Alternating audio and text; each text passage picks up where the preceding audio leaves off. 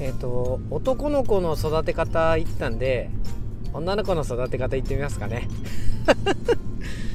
こっちの方がちょっと難しいような気がしますね。女の子は花なのでやはりめでてめでてめでまくるっていう感じですかね。一番は喜べる人になってほしいっていうところかな。だから喜べる人に育てていくっていうところなんですけどもこのためにはですね愛されなれるというか愛されていることを愛されていいっていう自分にあの育っていってほしいしでさらにその愛されたことに対する感謝っていうのを何て言うかすごい満面の笑みとかで喜べる人に育てていきたいんですよね。うん、でそのためにはやっぱり自分が何て言うか親としてその子に愛情を持ってね接しないといけないですしまあそれがちょっと多少ね親なので当たり前にね感じて当然なんですけどもう、うん、そこから親だろうが何だろうが何かやってもらったら「あありがとう!」ってなんかすごいそう本当に嬉しそうに喜べるような女の子に育っていければ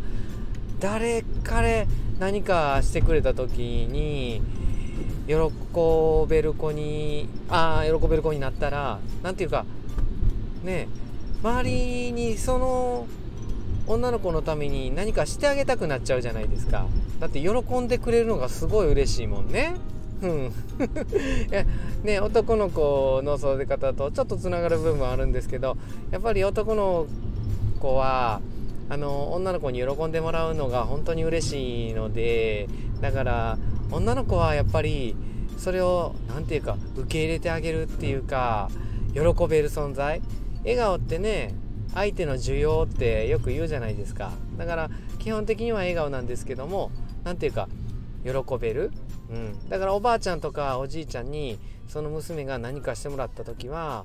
本当にいろんな人に愛されてていいねとかってうん、あよかったねとかって一緒に喜び方を教えてあげるというか、うん、それで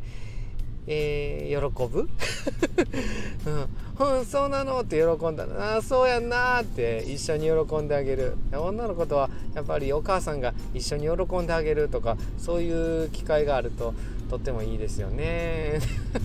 だから、ね、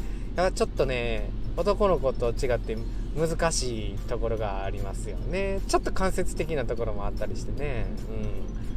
うん、愛情を注いで喜び方を教えてあげるっていうところですかね。はい。知らんけど。